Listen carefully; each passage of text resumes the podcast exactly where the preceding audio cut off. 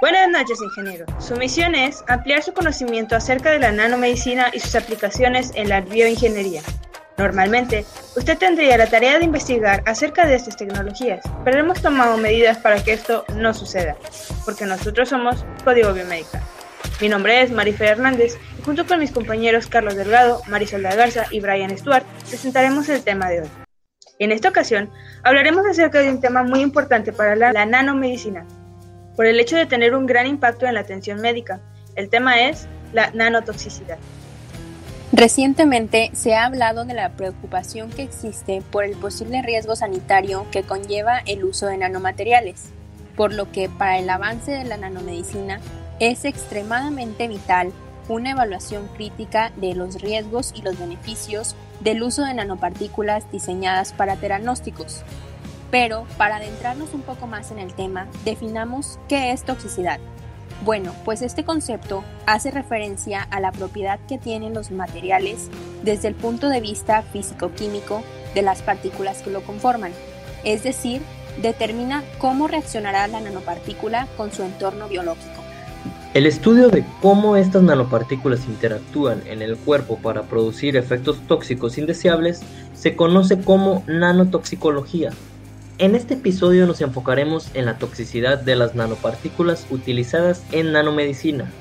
La nanotoxicología también se ocupa de la determinación de los factores de riesgo de aplicaciones biomédicas de nanomateriales. La toxicidad de sus nanopartículas se puede derivar de dos distintas fuentes. La primera de ellas es la toxicidad inducida por nanopartículas.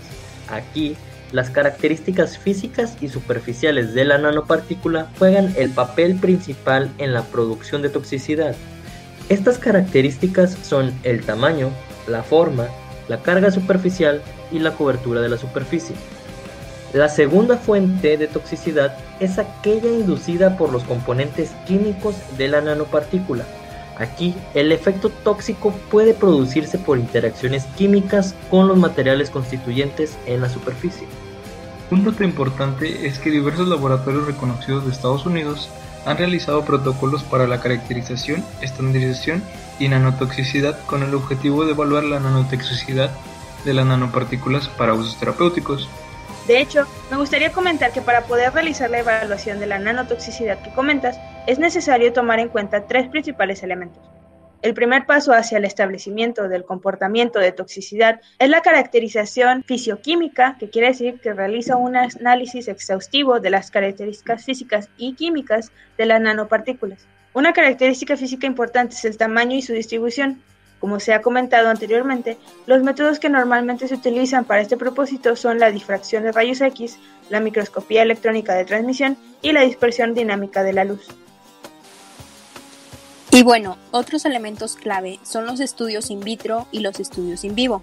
Los primeros nos muestran información detallada sobre la citotoxicidad de las nanopartículas y pues básicamente consisten en experimentos controlados que además de permitir determinar el grado de toxicidad, también permiten conocer el mecanismo de la misma. Los estudios in vivo, por su parte, tienen en cuenta un espectro completo de interacciones biomoleculares en organismos vivos reales y son el siguiente paso de la evaluación de toxicidad de los nanomateriales. Estas toxicidades son una medida del efecto general, incluida la citotoxicidad y la organotoxicidad. Oye, qué interesante, ¿me podrías contar más al respecto de la citotoxicidad?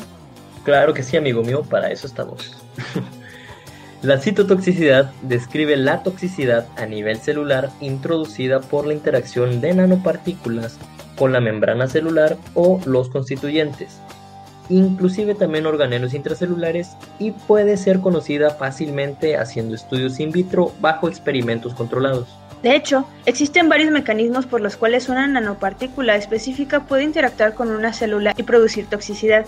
Algunos de los principales mecanismos son el estrés oxidativo, la genotoxicidad, la inmunogenicidad, la apoptosis, necrosis y entre otros. Comentaremos un poco al respecto de estos. Bien, pues el estrés oxidativo ya lo hemos mencionado anteriormente, pero no está de más recordar que este describe la alteración en el equilibrio oxidativo de la célula, provocada por la introducción de nanopartículas.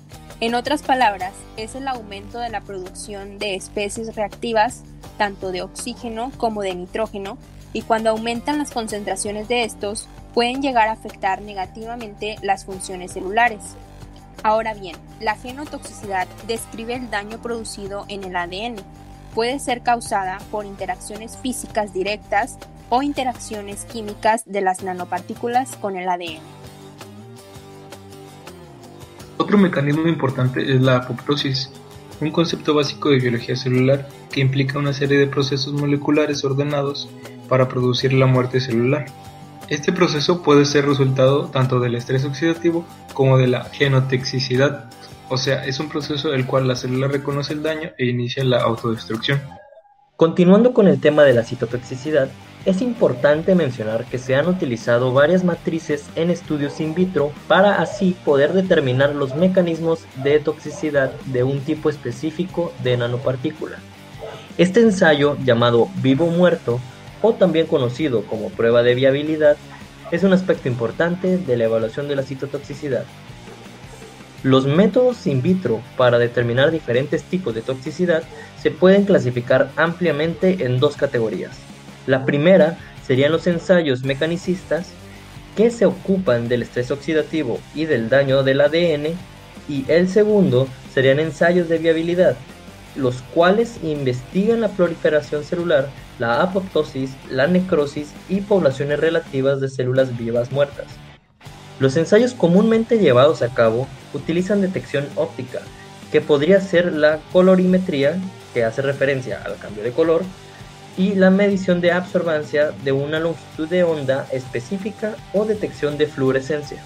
Por el otro lado se encuentra la toxicidad in vivo, que puede derivarse de las interacciones de nanopartículas con diferentes células constituyentes de la estructura tisular en un órgano dado, al igual que las interacciones con la matriz extracelular. Las nanopartículas pueden llegar a afectar las interacciones célula-célula o célula-matriz extracelular, las cuales pueden ser derivadas de estrés oxidativo y respuesta inflamatoria. Esta toxicidad in vivo puede ser específica de un órgano y se puede manifestar dependiendo del modo en que son introducidas las nanopartículas o por el órgano específico objetivo. Pero, de todas maneras, lo que se hace es una entrega sistémica, o sea, las nanopartículas son directamente introducidas en el torrente sanguíneo y los órganos con gran flujo de sangre, como el hígado y el vaso, son los que se convierten en el principal objetivo.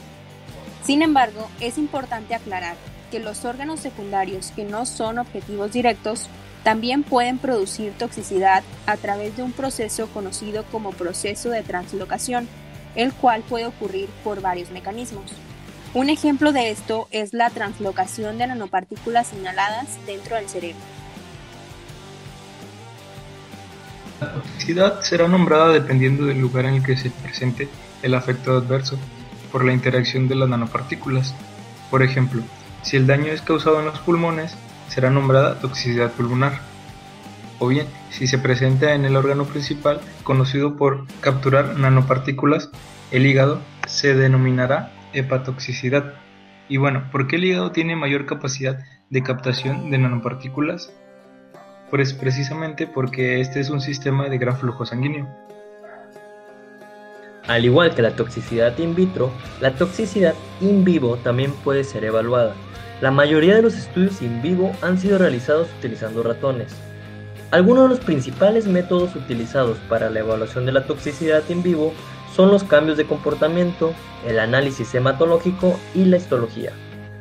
El estudio de los cambios de comportamiento consiste en monitorear el comportamiento del ratoncito, una vez que se le introducen las nanopartículas, claro. Algunos ejemplos de lo que se puede llegar a observar son la pérdida del apetito, la pérdida de peso, inactividad incrementada y desórdenes de sueño. Cerebro, ¿qué vamos a hacer esta noche? Lo mismo que hacemos todas las noches, Pinky. Tratar de conquistar al mundo. Son Pinky Cerebro, bro, bro, Pero bueno, la toxicidad de nanopartículas también puede producir cambios en la población de glóbulos rojos, glóbulos blancos y plaquetas. Se pueden realizar estos conteos utilizando una citometría de flujo y es en lo que consiste el análisis hematológico. Otra evaluación in vivo importante para la toxicidad es la de cambios histológicos en las estructuras de tejidos de diferentes órganos, después de introducir las nanopartículas. Esto requiere sacrificar al animal, tomar el tejido de muestra de diferentes órganos y examinarlos con un microscopio. En general, todo este tema de la nanotoxicidad en nanopartículas es muy extenso e interesante y existe una amplia variedad de estudios que se han realizado tanto in vitro como en vivo Esperamos que la información compartida te sea de gran utilidad. Pero pues bueno, todo lo bueno tiene que llegar a un final desgraciadamente. Y pues bueno, eso es todo por nuestra parte en esta ocasión. Y este podcast está destinado a actuar como una introducción proporcionando conceptos básicos para el beneficio de quienes nos escuchan. No es necesario escuchar los episodios de manera secuencial como se presentan aquí. El oyente puede omitir un episodio y pasar a otro según su interés y necesidad. Si quieres indagar más a fondo de estos temas y los que mencionaremos a lo largo de este podcast, consulte el libro Introducción a la nanomedicina y la nanobioingeniería del autor Paras N. Prasad, quien menciona que su objetivo es que sirva como un recurso para educar y capacitar a una nueva generación de investigadores multidisciplinarios, ayudando a avanzar en esta nueva frontera hacia aplicaciones necesarias para la atención del paciente. Por nuestra parte, sería todo. Muchas gracias a aquellas personas que nos han escuchado el día de hoy en este episodio de este interesante podcast. Nos despedimos. Nosotros somos Código Biomédica. Los veremos en su siguiente misión. Hasta la próxima.